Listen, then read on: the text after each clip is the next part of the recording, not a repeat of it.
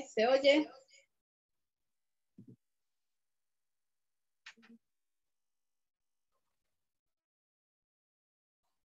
Bien. Haxamea para todos. Shabbat Shalom. Y este día, ¿verdad? Especial tenemos este, doble celebración, ¿verdad? Este Shabbat. Estamos en la celebración de Hanukkah también estamos en nuestra celebración de Shabbat. Muy bien, la parasha de esta semana se titula Valleshef. Y el nombre o la definición que se le da es se estableció. Valleshef se estableció. Y está situada, ¿verdad? La porción de la parasha de esta semana en Génesis desde el 37, ¿verdad? 1 hasta el 40, 23. Y allí, bueno, ya vamos avanzando en la historia de, de Jacob, pero lo primero es eso. Valle Chef. Eh, el año pasado habíamos visto, habíamos hablado algún tópico de esta parte cuando habíamos hablado de ese establecimiento de Jacob. Jacob había llegado allí a la tierra, ¿verdad? Retornado allá a la tierra de, de Canaán. Se sentía feliz, contento de que este, se encontraba nuevamente en la tierra. Y para él, bueno, eso era lo que estaba determinado como que a cumplirse y era que poseer la tierra, tener la tierra, porque esa era la promesa que se le había dado a Abraham, a Isaac y a él mismo, ¿verdad? Así que él se sentía este, conforme, tranquilo, y había pasado ya bastantes años en ese, ese 20 años allá donde la van, en esa parte de ir, de estar allí, de establecerse, de poseer la tierra, de que se cumpliera la promesa que Hashem les había hecho, ¿verdad? De, de ver cumplida la promesa que su abuelo y su padre no pudieron ver. Así que él estaba contento, tranquilo, conforme. Y dice que decidió, bueno, me voy a establecer en la tierra, pero eso no eran los planes que Hashem, nuestro Elohim, tenía para él. Él quería que, y eso lo recuerdo de la, del estudio del año pasado, él quería que este, Jacob estuviese trabajando, ¿verdad? Por el bien de otros, por el bien de su familia, por llevar a otros, ¿verdad? A conocer a, al Creador hasta el último aliento de su vida. Pero ya Jacob para ese momento decía, bueno, ya ha sido suficiente. Ya ha habido un tiempo en el cual este, yo he trabajado, he, mantenido a mi familia alejada de la influencia, los he traído, los he, los he cuidado, ya han crecido, algunos se habían casado, algunos tenían hijos, ¿verdad? Así que ya era momento de él retirarse a su estudio personal, a su conexión con Hashem y este, ese no era el plan que Hashem tenía. Lo cual entonces nos recuerda allí brevemente que nosotros hasta el último aliento de nuestras vidas estamos llamados a llevar a otros a los pies del Creador y a trabajar también por nuestra salvación. Entonces, este, aquí inicia justo el 37.1 y habitó Jacob en la tierra donde peregrinó su padre en la tierra de Canaán. Entonces allí este, es como que si está diciéndose, bueno, en esta tierra fueron mis abuelos, mis antepasados peregrinos, pero ahora yo, ¿verdad? Me estoy estableciendo aquí. Y dice que cuando él tuvo esa forma de, de pensar y eso, vino toda la tragedia de Joseph y se cambió su forma de pensamiento y comenzó entonces a seguir trabajando por sus hijos. ¿Y cuando comienza a ver la situación de sus hijos? Bueno, cuando José tiene un sueño y sus hijos se molestan grandemente y hay una, un problema allí de, de liderazgo, de rebelión entre ellos, este, de competencia, y, Jacob entiende de que aún necesita seguir trabajando por sus hijos, aún necesita seguir luchando por el bienestar, por su corazón, aun cuando ya están grandes, eh, sabe que él está llamado a ser, ¿verdad? El guía de esa familia, el sacerdote, el que los va a llevar y que no puede darse eh, de vacaciones o de baja, sino que él tiene que continuar allí trabajando.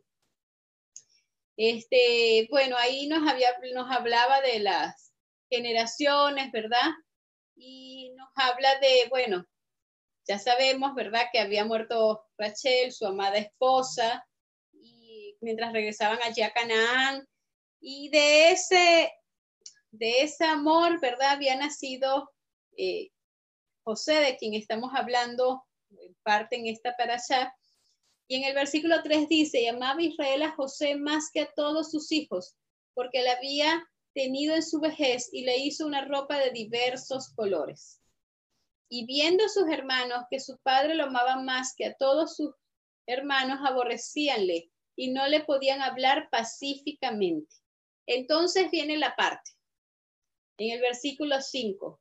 Y soñó José un sueño y contólo a sus hermanos y ellos vinieron a aborrecerle más todavía. Y él les dijo, oíd ahora este sueño que he soñado. He aquí que atábamos manojos en el medio del campo. Y aquí que mi manojo se levantaba y estaba derecho, y que vuestros manojos estaban alrededor y se inclinaban al mío. Y respondiéndole sus hermanos, ¿has de reinar tú sobre nosotros o te has de enseñorear sobre nosotros? Y le aborrecieron aún más a causa de sus sueños y de sus palabras.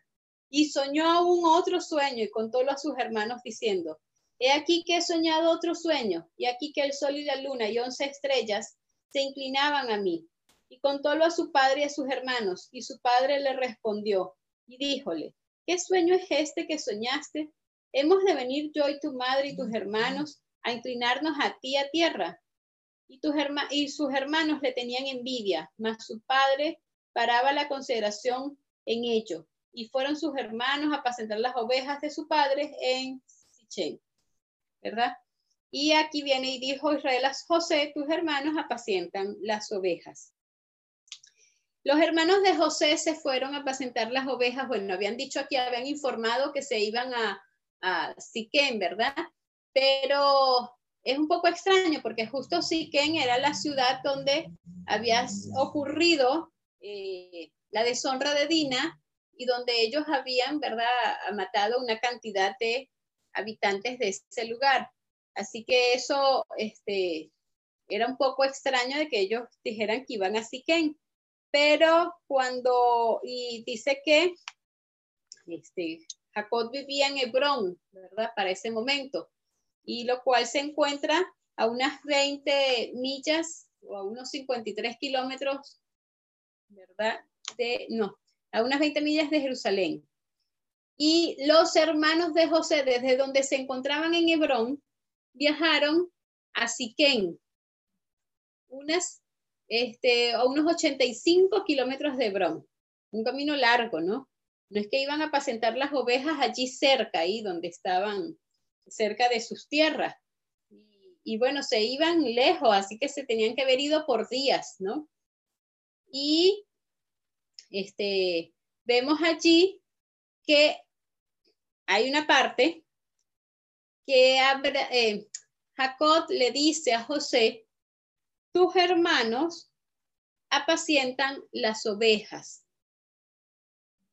Y se indica de que la razón de que eh, Jacob le pidiera a José que fuera donde estaban sus hermanos, ¿verdad? Era para ver cómo era la reacción de José hacia sus hermanos, porque cuando fue la parte del sueño, o sea, Jacob ve allí, se da cuenta de que hay una situación de liderazgo, de rivalidad, de problemas, de, de incluso odio, ¿verdad?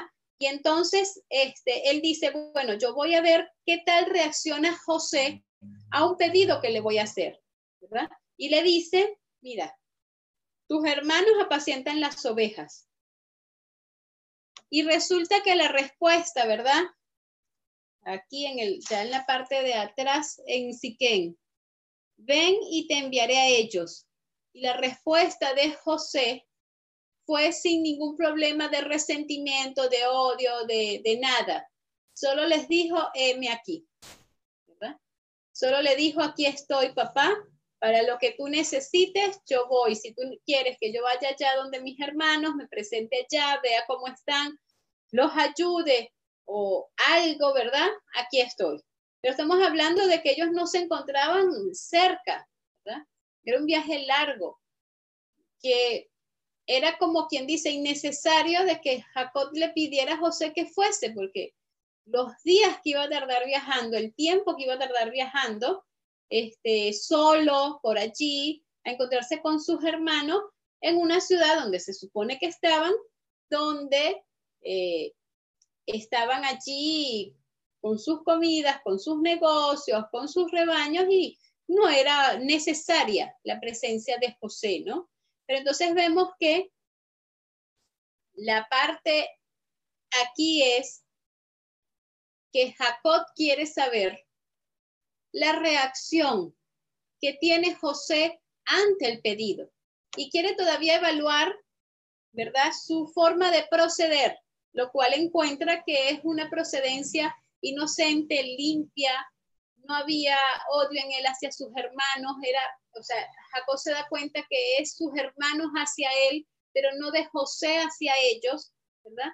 Y encuentra entonces que José sigue siendo ese, ese joven eh, justo, pacífico, ¿verdad? Y, y, amoroso hacia su familia, respetuoso hacia sus hermanos y su padre.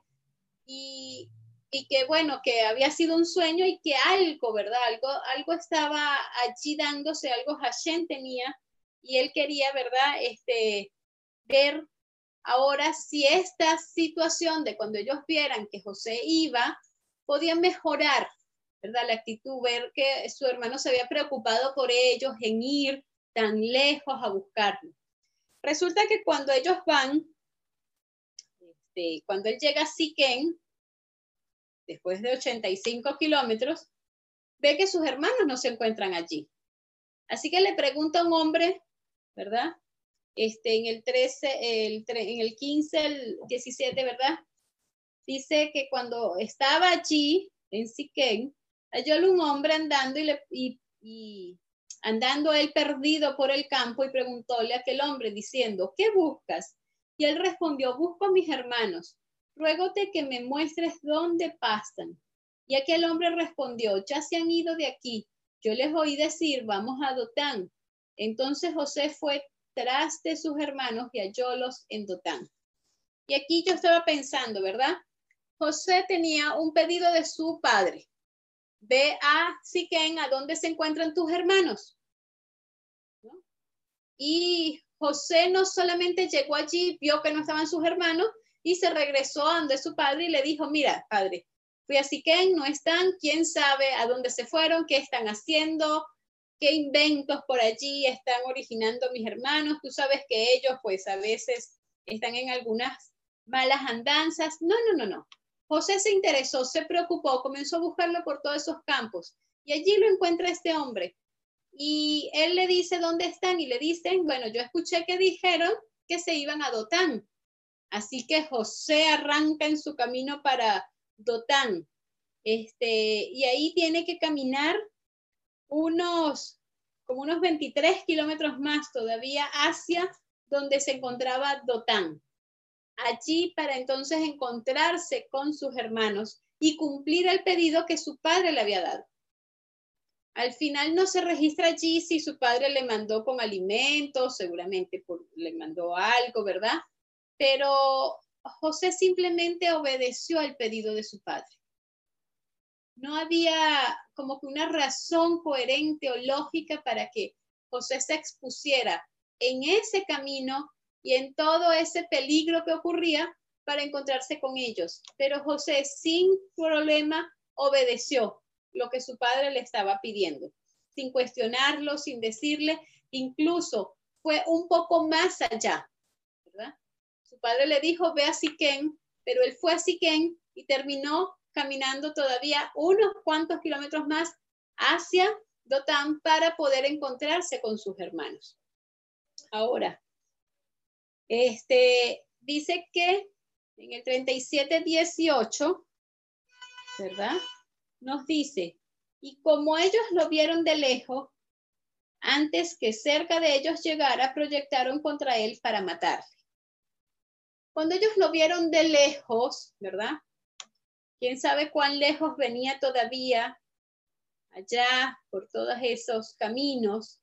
Y cuando lo vieron, comenzaron a, hablar entre ellos, a pensar entre ellos lo que les parecía mal de José.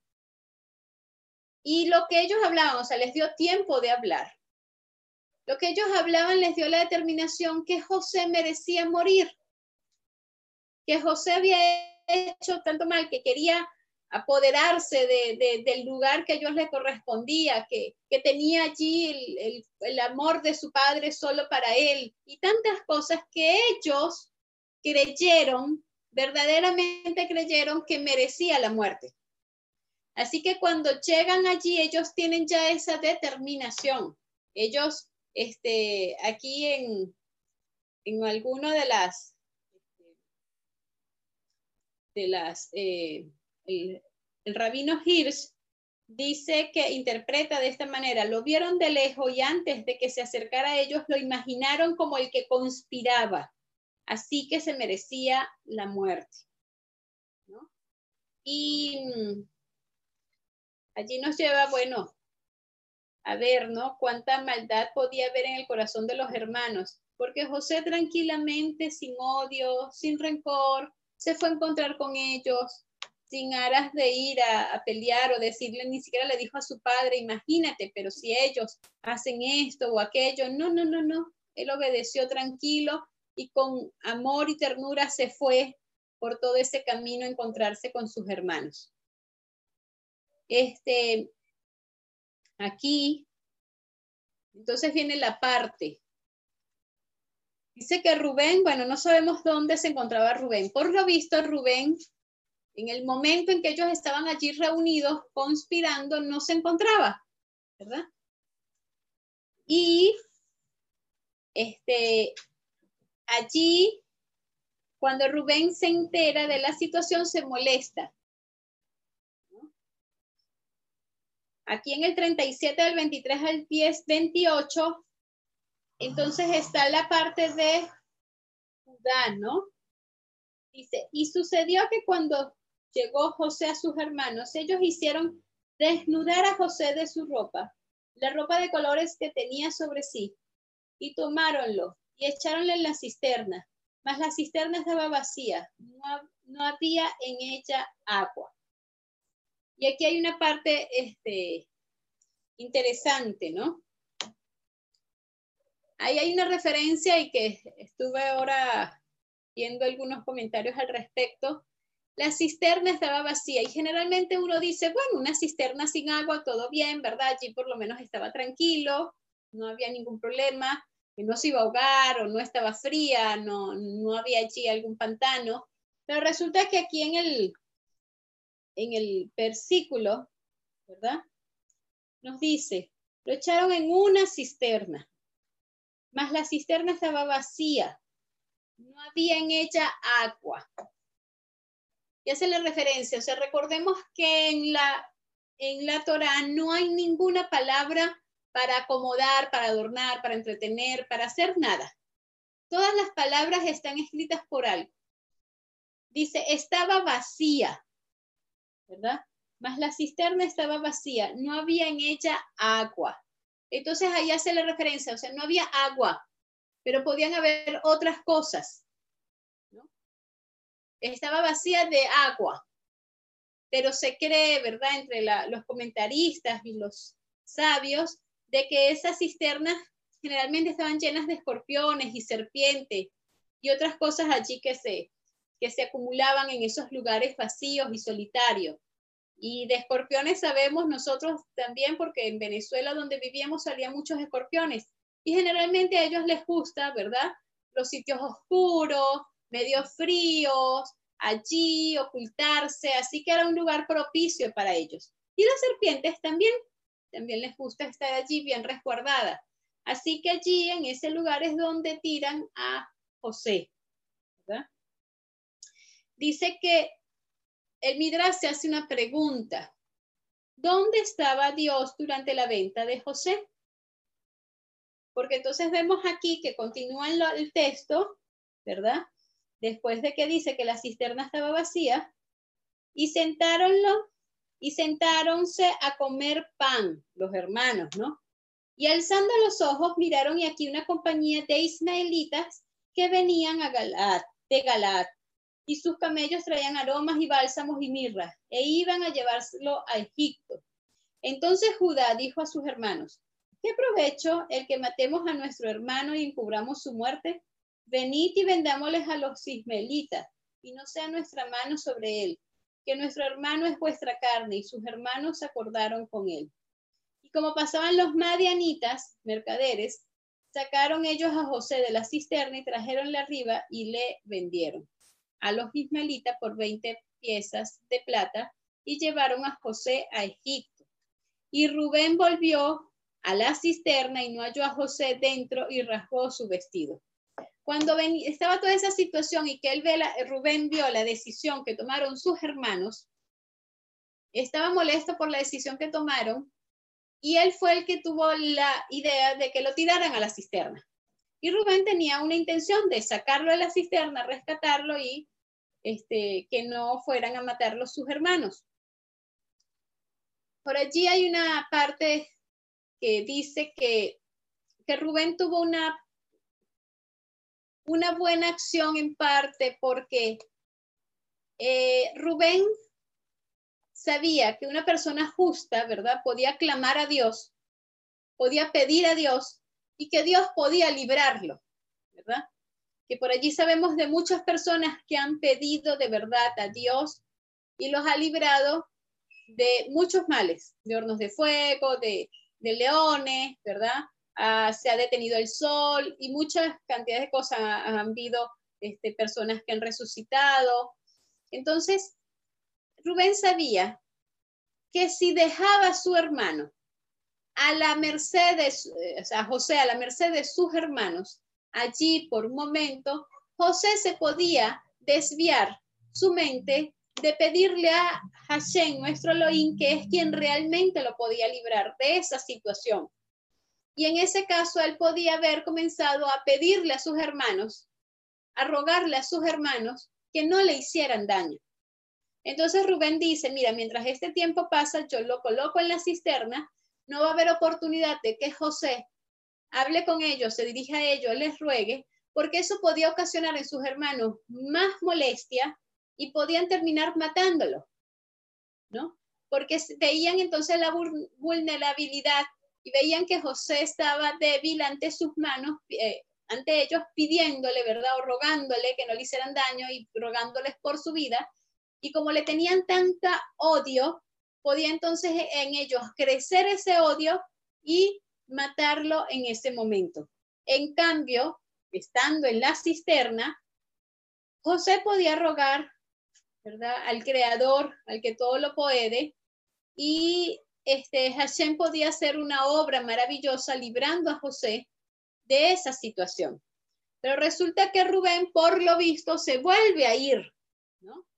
Por lo visto, Rubén tenía algunos negocios fuera de lo que cuidaba allí los rebaños, tenía algunos otros negocios, otras situaciones, y eh, se vuelve a ir.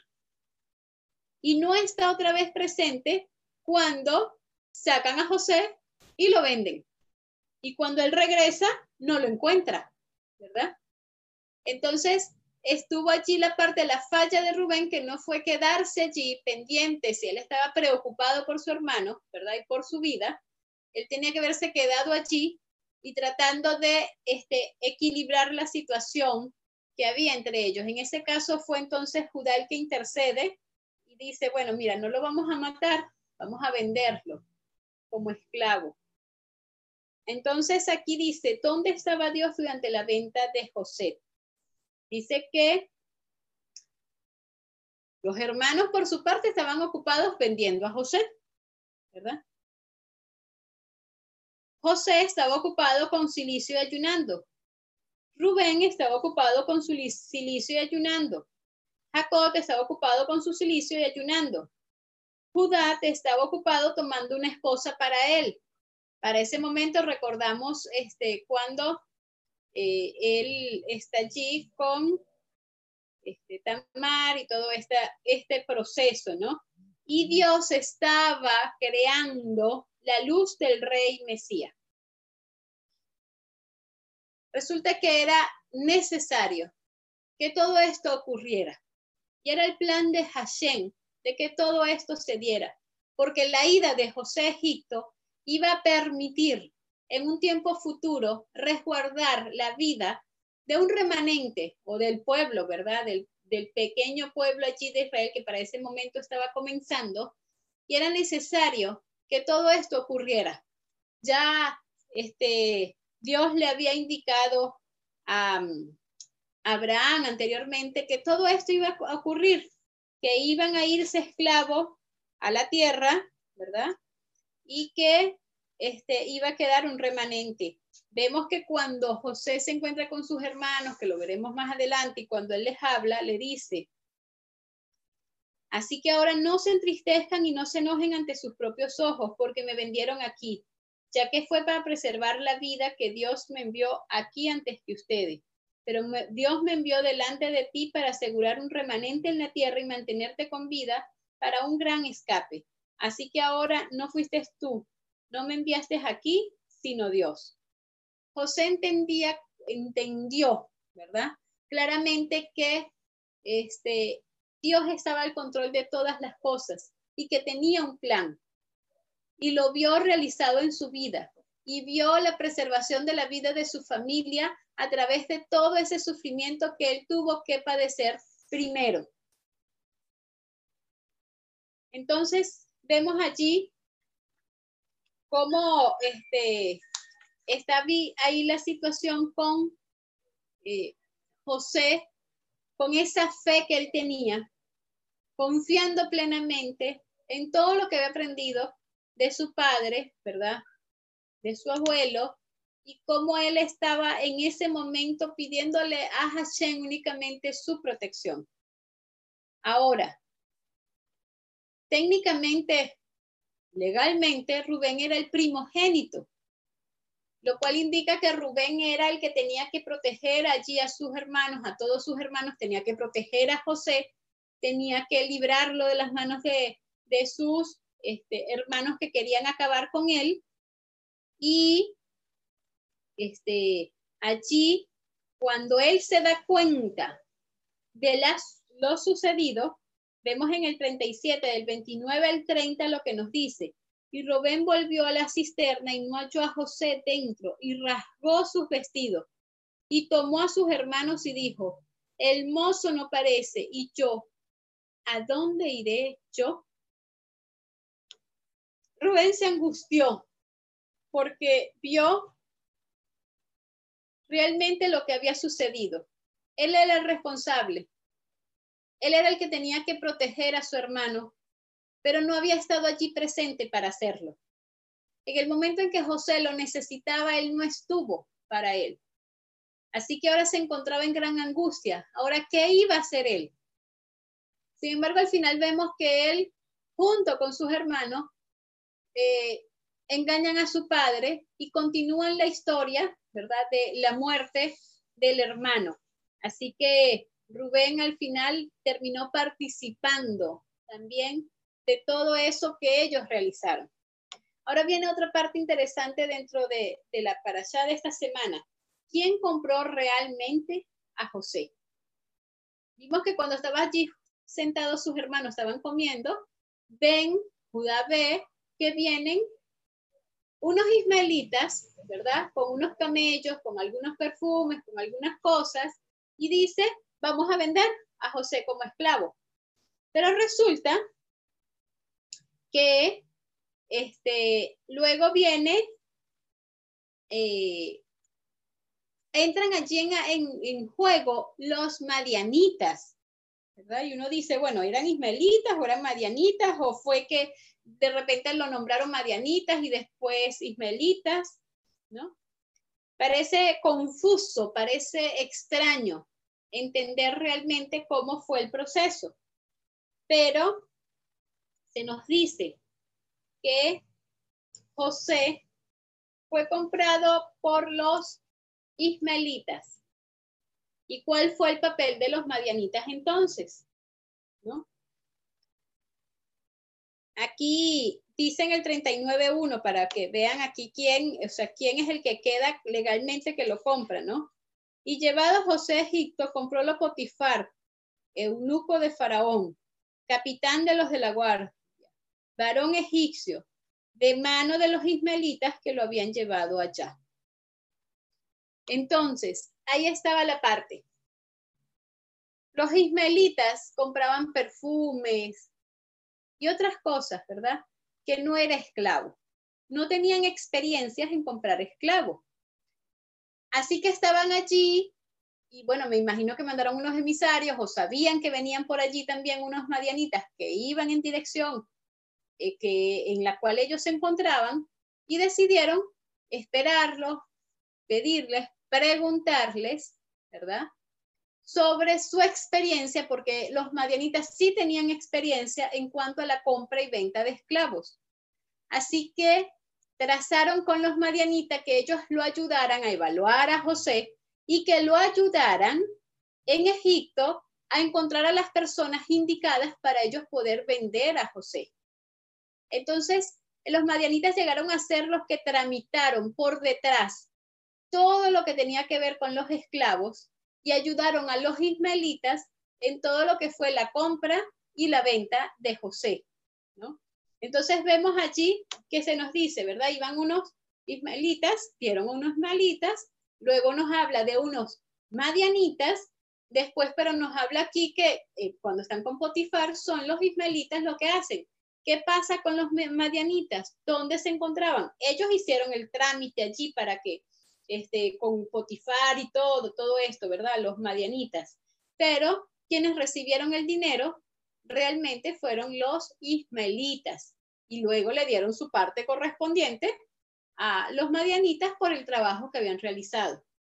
Entonces, este, vemos allí cómo, cómo tanto los ismaelitas como los madianitas participaron en la compra y venta de José. Allí en el, en el verso 37, 25, ¿verdad?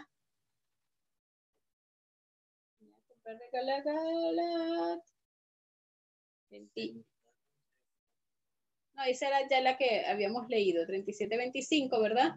Este, bueno, ya lo hemos leído que estaban allí cuando vieron y levantaron la vista, ¿no? Para, para ver. Pero otro lado de la historia es que los madianitas que negociaron a la venta de José a Potifar eran parientes de los hebreos, descendientes de Abraham, a través de Ketura, que era un creyente del Dios verdadero y cuya influencia positiva dio una línea de creyentes entre lo que estaba Jetro, un sacerdote de Dios. Los ismaelitas eran de la familia de Ismael, el tío abuelo de los hijos de Jacob, el hermano de su abuelo Isaac. Y entonces vemos que José estaba en peligro de ser asesinado. Pero, pero, habíamos preguntado, ¿dónde estaba Hashem? Mientras los hermanos estaban conspirando contra José. Pues Hashem también se encontraba buscando una salida de resguardo de vida ¿Y por quién hizo el resguardo de vida? Por otros descendientes de Abraham. Otros descendientes de Abraham son partícipes del resguardo de la vida de José en ese momento. Y sí, hicieron la transacción de venta, pero les evitó a los hermanos derramar la sangre de José.